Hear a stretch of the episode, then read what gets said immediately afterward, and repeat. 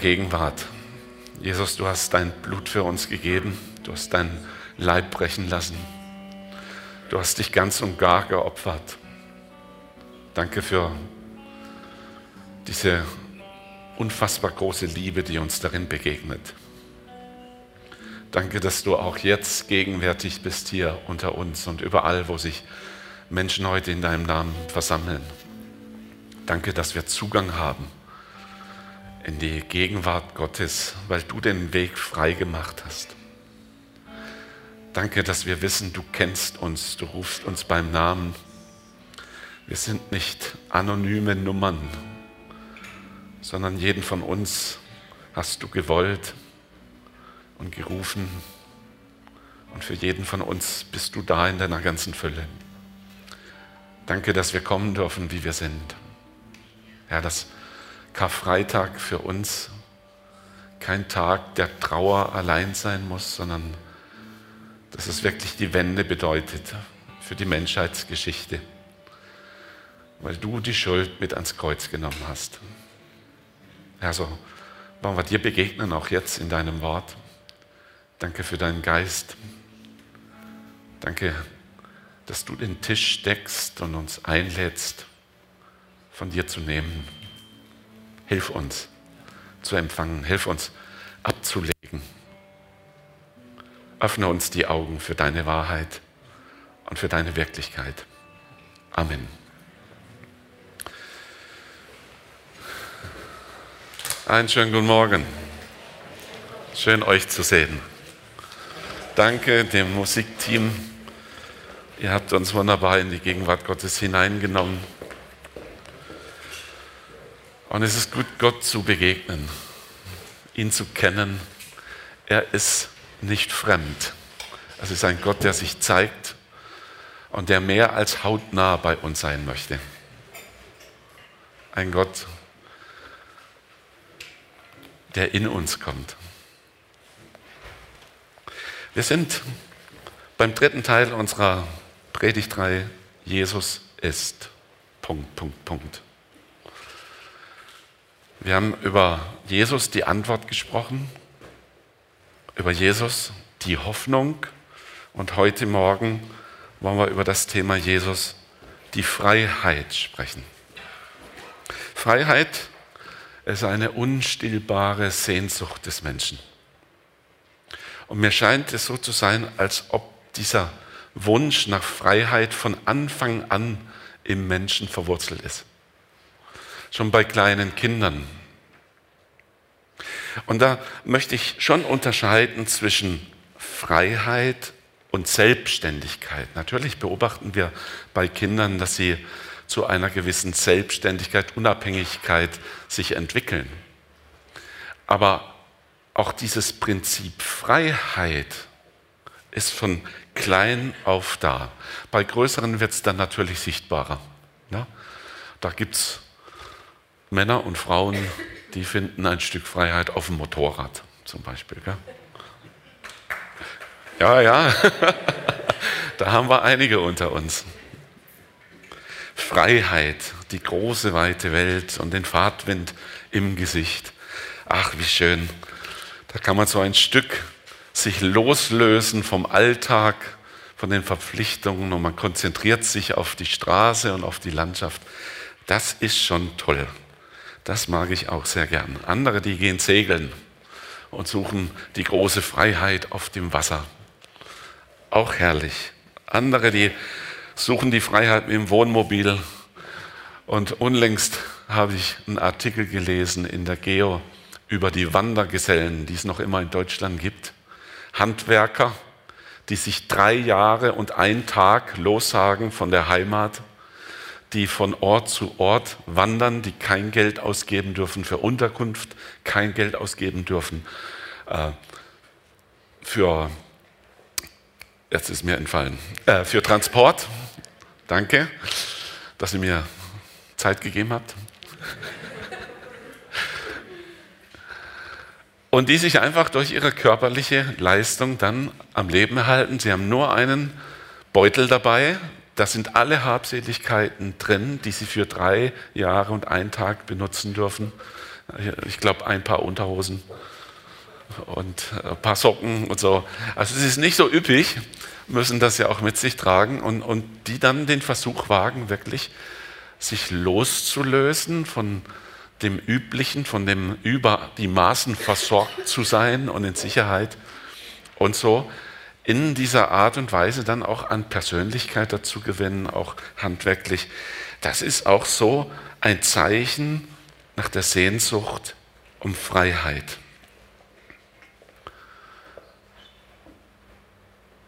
Viele Menschen sind in Gesellschaften, in politischen Regimes, wo Freiheit nicht wirklich möglich ist, wo Unterdrückung stattfindet, wo das Denken ziemlich eingeengt ist, die Meinung frei zu äußern, ist gefährlich. Auch unser deutsches Land hat so eine Vergangenheit, wo auch Kunst entartet genannt wurde, wo die Menschen nicht mehr Freiheit hatten, Literatur zensiert, wo das Gewissen nur noch eine unterge untergeordnete Bedeutung hat, keine Gewissensfreiheit, keine Religionsfreiheit, keine politische Freiheit. Und solche Völker, die sehnen sich nach Freiheit und legen alles in die Waagschale, um das erreichen zu können. In unserem eigenen deutschen Land sind über die vielen Jahre des eisernen Vorhangs immer wieder Menschen das Wagnis eingegangen, sogar das Leben zu verlieren, aber die Freiheit zu bekommen. Freiheit.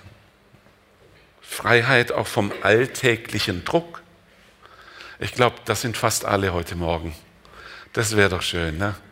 Ach ja, wenn man so im Arbeitsprozess ist, dann sehnt man sich danach, dass man endlich in Rente gehen kann. Und dann beginnt die Freiheit. Jetzt sprich mal mit den Rentnern. Ich glaube, die haben die Terminkalender genauso voll wie die anderen. Freiheit. Freiheit von den Erwartungen anderer. Sein zu dürfen, wer ich wirklich bin frei vom Leistungsdruck, von dem Muss, Erfolg zu bringen. Frei zu sein von dem Prinzip, ich muss mich anpassen, ich muss da irgendwie meine Rolle aushöhlen, sonst wird es schwierig. Dann gibt es einen ganz anderen großen Bereich, Freiheit von der Vergangenheit. wo andere an mir schuldig geworden sind oder wo ich Schuld auf mich geladen habe. Freiheit. Loslösung. Freiheit von Bitterkeit, Freiheit von Angst, Freiheit von Zweifel. Und diese Liste, die könnte man jetzt noch lange fortsetzen. Freiheit. Freiheit. Ich glaube, heute Morgen ist niemand hier, der sich nicht in gewissen Bereichen seines Lebens nach Freiheit sehnt. Freiheit. Jesus ist die Freiheit. Und er ist nicht nur die Freiheit, Jesus ist der Befreier. Amen. Jesus ist der Befreier. Gott hatte schon immer Freiheit für die Menschen im Sinn. Und zwar echte Freiheit wahre, ehrliche Freiheit. Freiheit braucht aber Entscheidungsmöglichkeit. So manchmal im Bibelunterricht in den vergangenen Jahren war so, dass die jungen Leute sagten, warum hat Gott nur diesen blöden einen Baum ins Paradies gestellt? Wäre es nicht besser gewesen, da wäre nur der Baum des Lebens und all die anderen, aber der der Baum der Erkenntnis, das hätte er doch sein lassen können. Dann wären wir doch alle noch immer im Paradies. Ja, das stimmt. Aber Freiheit wäre nicht möglich gewesen.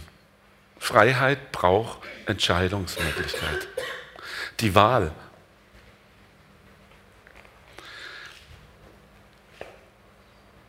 Ein paar Jahrzehnte zurück, DDR. Dort gab es freie demokratische Wahlen. Ja, vielleicht gibt es welche heute hier, die haben damals mitgewählt. Das Problem war, es gab nur eine Partei und du konntest nur einen Kandidaten wählen. Ja, aber du kannst wählen, ne? ob du gehst oder nicht. Aber eigentlich musstest du gehen. So, wo war die Freiheit, wo war die Demokratie und wo war die Wahl? Ein Unrechtsregime. Ins Paradies hatte Gott zwei herausragende Bäume gestellt. Da waren ganz viele Bäume und die Menschen durften von allen Bäumen essen. Nur von einem nicht. Einer dieser beiden. Der eine Baum war der Baum des Lebens, der andere war der Baum der Erkenntnis von Gut und Böse. Und der Mensch hatte die Freiheit zu wählen. Und ich sage euch was, das ist bis heute so. Du entscheidest, von welchem Baum du isst. Ob du vom Baum isst, der das Leben bringt, oder ob du den Baum wählst, der den Tod bringt. Du hast die Wahl. Jeden Tag müssen wir Entscheidungen treffen. Jeden Tag haben wir die Freiheit, zu Gott Ja zu sagen oder Nein. Zu seinen Wegen Ja zu sagen oder Nein. Unseren eigenen Vorteil zu suchen oder den anderen mehr zu ehren als uns selbst. Freiheit.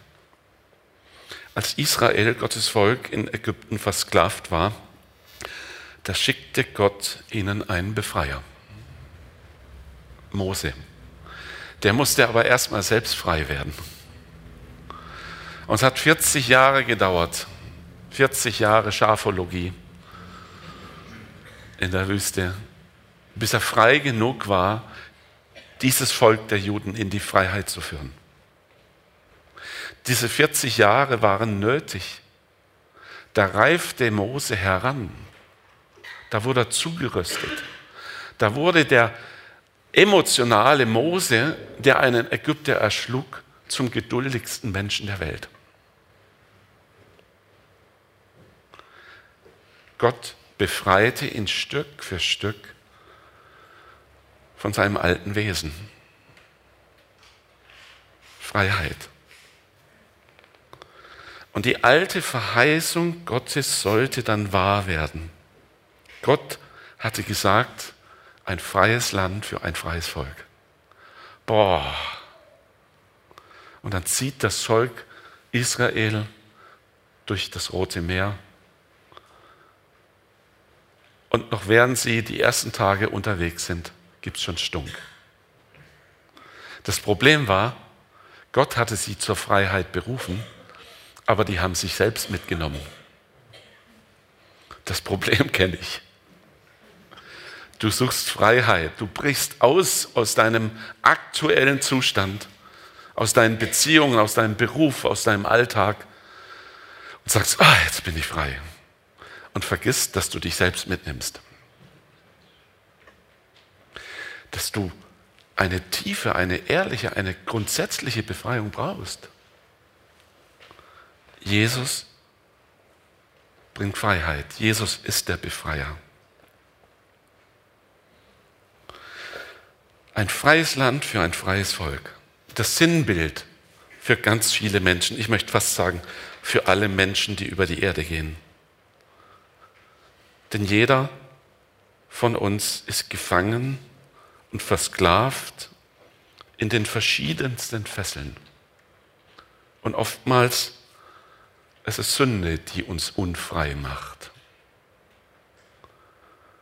Und noch nicht mal Münchhausen hat es geschafft, sich an den eigenen Haaren aus dem Sumpf zu ziehen, sondern jeder braucht einen Befreier, einer, der kommt und ihm die Hand reicht, der ihm einen Weg aufzeigt oder so wie Jesus, der selbst zum Weg wird. Ich bin der Weg und die Wahrheit und das Leben. Niemand kommt zum Vater als nur durch mich. Niemand konnte sich aus dem Sumpf der Schuld selbst befreien. Darum bin ich so froh über Karfreitag. Da kam einer, der hat auch meine Schuld auf sich geladen und ans Kreuz genommen. Er hat mir die Möglichkeit geschenkt, wirklich frei zu werden, verändert zu werden, neue Hoffnung, neue Ziele, neues Leben zu empfangen aus seiner Quelle. Der Befreier. Gott hatte diesen Befreier versprochen. Lukas Kapitel 4 ab Vers 16 lesen wir, wie Jesus in Nazareth in einer Synagoge die Schriftrolle des Jesaja nimmt und liest. Und er kam nach Nazareth, wo er erzogen worden war, und ging nach seiner Gewohnheit am Sabbattag in die Synagoge und stand auf, um vorzulesen. Und es wurde ihm die Buchrolle des Propheten Jesaja gegeben. Und als er die Buchrolle aufgerollt hatte, fand er die Stelle, wo geschrieben steht. Doppelpunkt. Ich mache mal eine Pause hier. Muss was erklären. In der Synagoge wurde fortlaufend das Wort Gottes gelesen. So, Jesus hat nicht zum Synagogenvorsteher gesagt, gib mir mal die Rolle des Jesaja, sondern das war gerade dran. Und das war kein Zufall. Dass Jesus in dem Moment, wo eine Prophezeiung verlesen wurde, die ihn selbst traf, vorne stand und das Wort führte. Da hatte einer einen Plan. Da hat einer die Dinge so geleitet, dass alles passte. Es ist der große Weltherrscher, der im Hintergrund die Fäden zusammenführt kein Zufall, sondern Gottes Handeln. Und jetzt liest er, der Geist des Herrn ist auf mir, weil er mich gesalbt hat, den Armen frohe Botschaft zu verkünden. Er hat mich gesandt zu heilen, die zerbrochenen Herzen sind, Gefangene Befreiung zu verkünden und den Blinden, dass sie wieder sehen werden, Zerschlagene in Freiheit zu setzen, um zu verkündigen das angenehme Ja des Herrn. Und er rollte die Buchrolle zusammen und gab sie dem Diener wieder und setzte sich, und aller Augen in der Synagoge waren auf ihn gerichtet. Er aber fing an, ihnen zu sagen, heute ist diese Schrift erfüllt vor euren Ohren. Heute. Was Gott versprochen hatte, wonach sich die Menschen sehnten, wonach ein ganzes Volk jahrhundertelang lechzte, von dem sagt Jesus heute, es ist vor euren Ohren erfüllt. Denn durch Jesus kam der Himmel auf die Erde. Durch Jesus können Menschen Zugang bekommen zum lebendigen Gott. Das deutlichste Zeichen war, als Jesus am Kreuz starb, zerriss im Allerheiligsten der Vorhang, der das Heiligtum vom Allerheiligsten trennte, von oben nach unten. Niemand durfte hinter diesen Vorhang. Nur einmal im Jahr der hohe Priester. Und der hatte Glöckchen am Saum seines Gewandes damit man immer hörte, ah, er lebt noch, er bewegt sich. Und man weiß, dass man dem hohen Priester einen Strick um den Bauch band, damit, wenn der da drin sterben sollte in der Gegenwart Gottes, damit keiner rein musste, den hohen Priester rauszuholen, sondern da hat man ja den Strick gehabt, man hätte ihn da rausziehen können. Ich habe nicht gehört, dass es jemals vorgekommen ist, aber Menschen sind ja klug. Ne?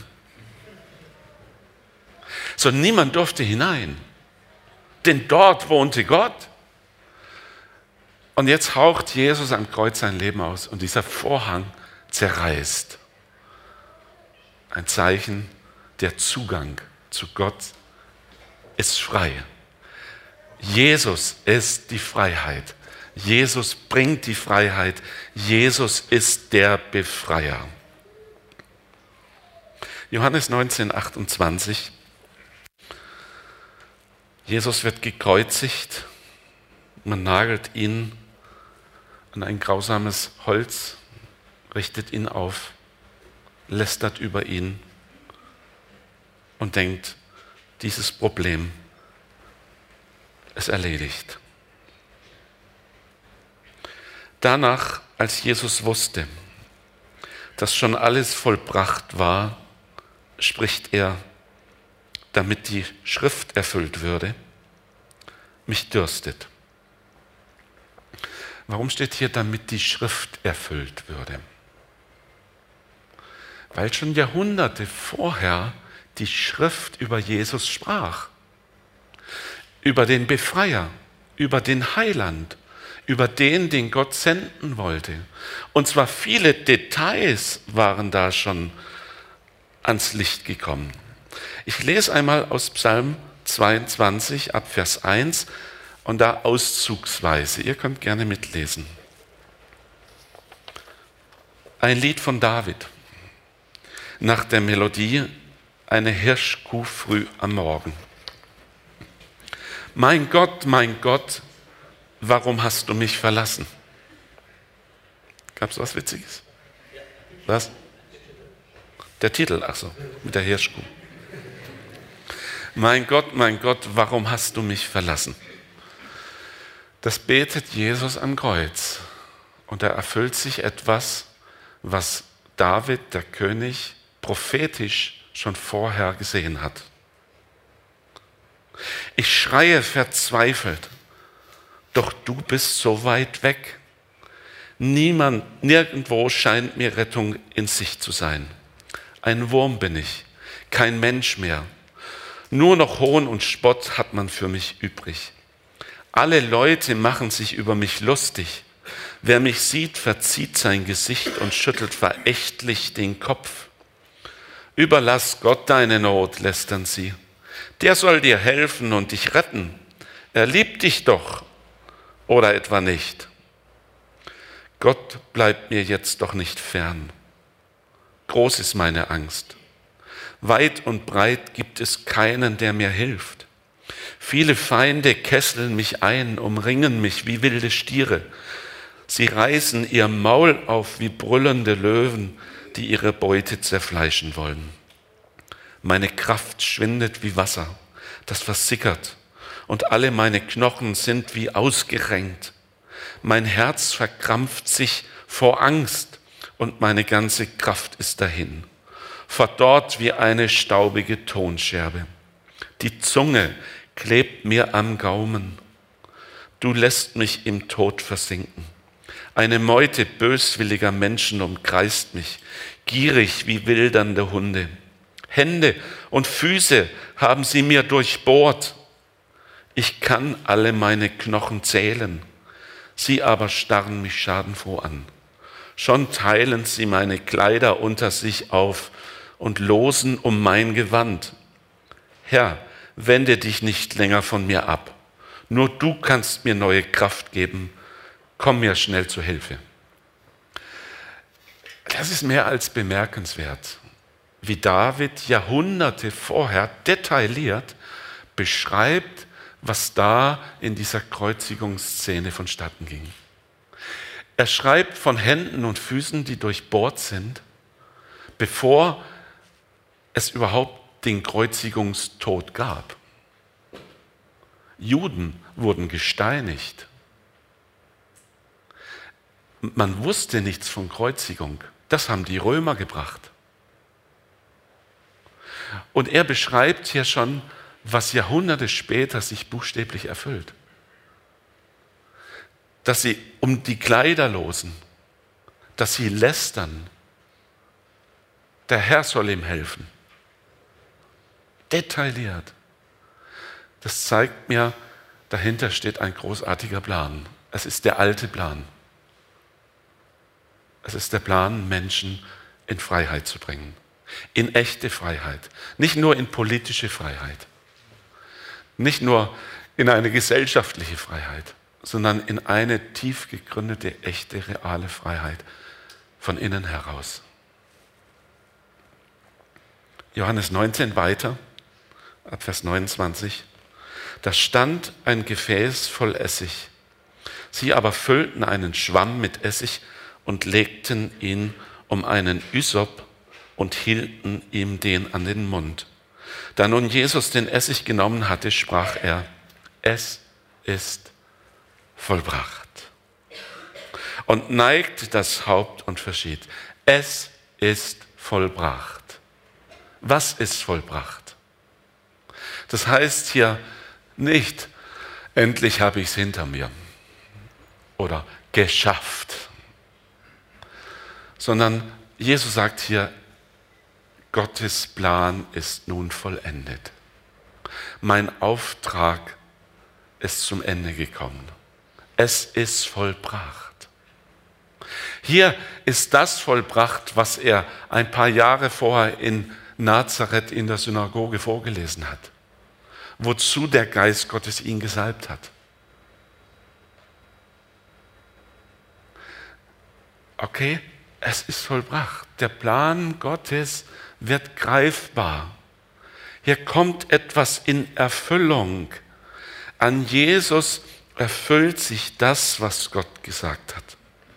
Das Alte Testament ist voll von Reden über den Messias. Es gibt mehr als 300 detaillierte Prophezeiungen, die sich Stück um Stück um Stück im Leben von Jesus erfüllt haben. Das ist kein Zufall. Einen so großen Zufall gibt es nicht. Wir haben das mal ausgerechnet, wie hoch die Wahrscheinlichkeit ist, dass auf einen Menschen das alles zufällig zutrifft. Es ist eine astronomisch hohe Zahl. Es bräuchte mehrere Erdzeitalter, damit eventuell ein Mensch diesen Zufällen äh, ja, zufällig der Richtige wäre. Unfassbar.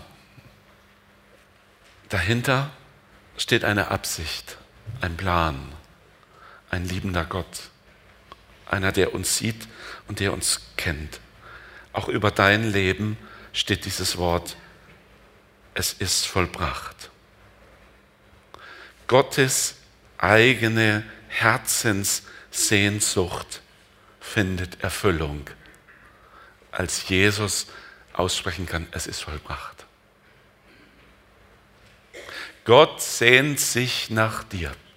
Gott sehnt sich nach mir so sehr, dass er den eigenen Sohn gab, damit er an meiner Stelle und an deiner Stelle stirbt und deine, meine Schuld hinwegnimmt, das, was uns trennt. Jesus, der Befreier, er ist die Hoffnung für die gesamte Schöpfung. Römer Kapitel 8, Abvers 18.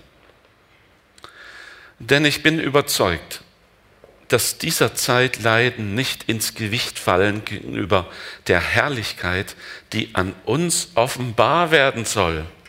Denn das ängstliche Harren der Kreatur wartet darauf, dass die Kinder Gottes offenbar werden. Die Schöpfung ist ja unterworfen der Vergänglichkeit, ohne ihren Willen, sondern durch den, der sie unterworfen hat. Doch auf Hoffnung. Denn auch die Schöpfung wird frei werden von der Knechtschaft. Frei werden von der Knechtschaft der Vergänglichkeit zu der herrlichen Freiheit der Kinder Gottes. Denn wir wissen, dass die ganze Schöpfung bis zu diesem Augenblick seufzt und in Wehen liegt. Die Wehen sind schmerzhaft. Keine werdende Mutter freut sich über die Wehen. Aber sie hat ein größeres Ziel als die Wehen, nämlich dass neues Leben zur Welt kommt. Die Wehen, die uns jetzt Kummer machen, uns schmerzen, die werden einmal überstanden sein. Und dann wird die vollkommene Freiheit der Kinder Gottes ans Licht kommen. Und nicht nur wir werden frei sein, sondern dieser Text hier sagt, dass sogar die gefallene Schöpfung, die Natur, frei werden wird von all dem, was jetzt schief läuft. Warum? Einer ist gekommen, um die Freiheit zu bringen. Er ist der Befreier. Jesus. Jesus. Er ist gekommen, um echte tiefgreifende Freiheit zu bringen. Um echte tiefgreifende Freiheit zu bekommen, braucht jeder von uns einen Befreier. Hör auf zu probieren, aus eigener Kraft die Freiheit zu finden. Es klappt nicht. Aber es gibt einen, der nimmt dich an der Hand, der Befreier Jesus. Wir schaffen es nicht selbst.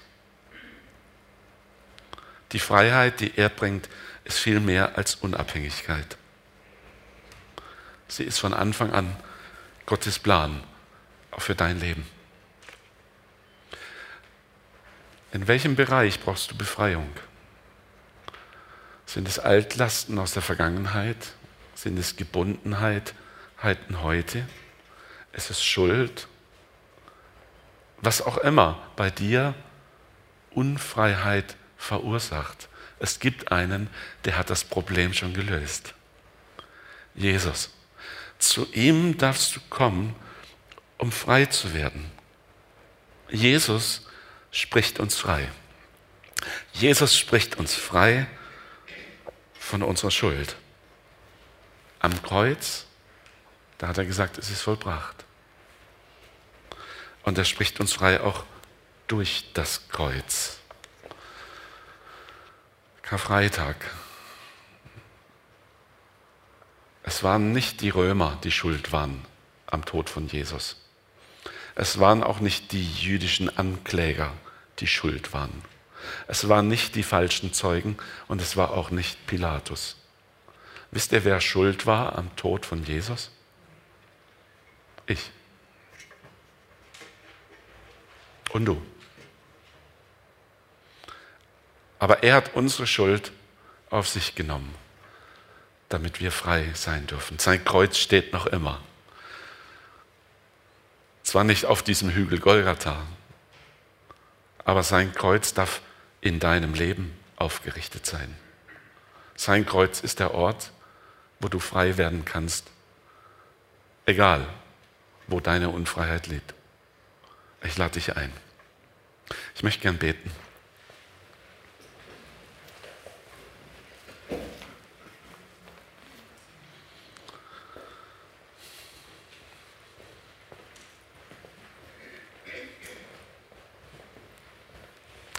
Jesus, du hast dich binden lassen,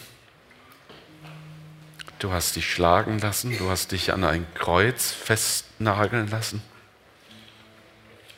Du, der ewige, wahre Gott, bist Mensch geworden.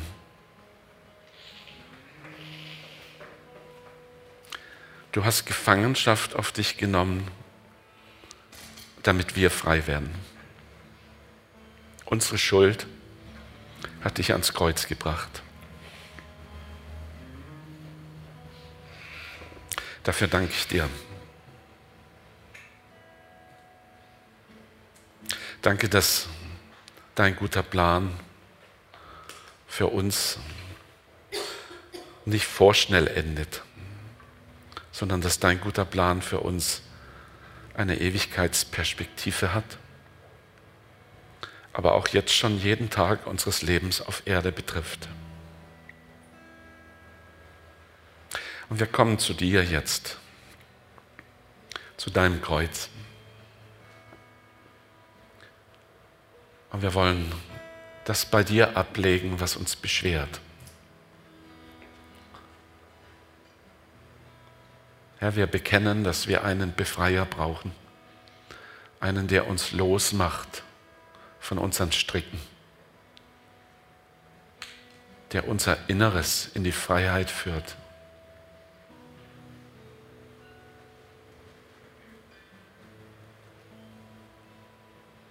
Und wir bitten dich, Herr, dass du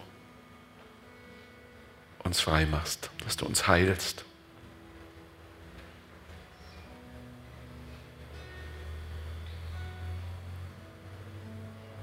Ich sehe, wie, wie Jesus mit offenen Armen vor uns steht und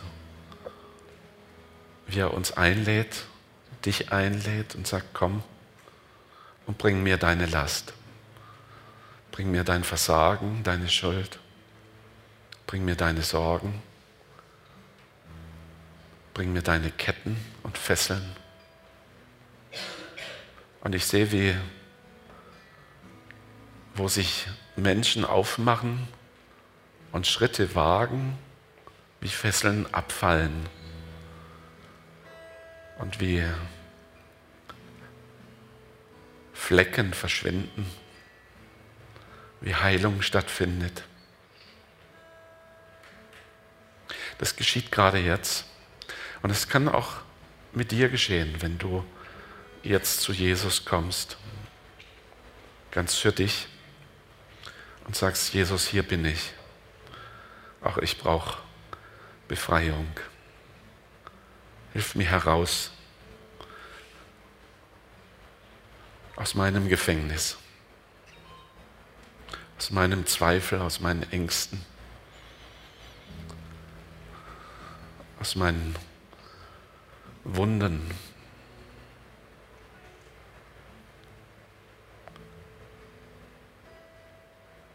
Jesus, ich baue auf dich, ich vertraue dir.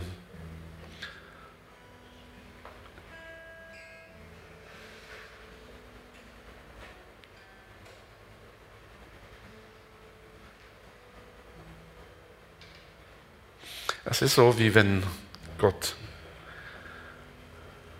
wirklich ein, ein Salböl in Wunden hineingießt. Ich, ich spüre, dass, dass Gott gerade an, an einer ganzen Menge Menschen heute Morgen äh, Heilung bewirkt. Und das wird nicht enden, wenn wir auch dieses Haus verlassen, sondern egal wo du bist, hast du Zugang in Gottes Gegenwart. Der Vorhang ist zerbrochen. Es ist vollbracht. Das Werk am Kreuz ist vollendet. Das darfst du mitnehmen in dein Leben, in deine Zukunft, in dein ganz persönliches Leben.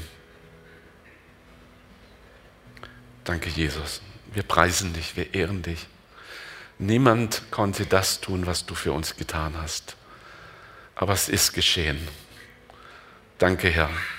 Danke, Herr, dass wir Hoffnung haben und Zukunft haben. Dass du das Blatt wendest und alles wieder in seine Ordnung hineinbringst. Danke, dass wir Anteil haben da, dafür, daran.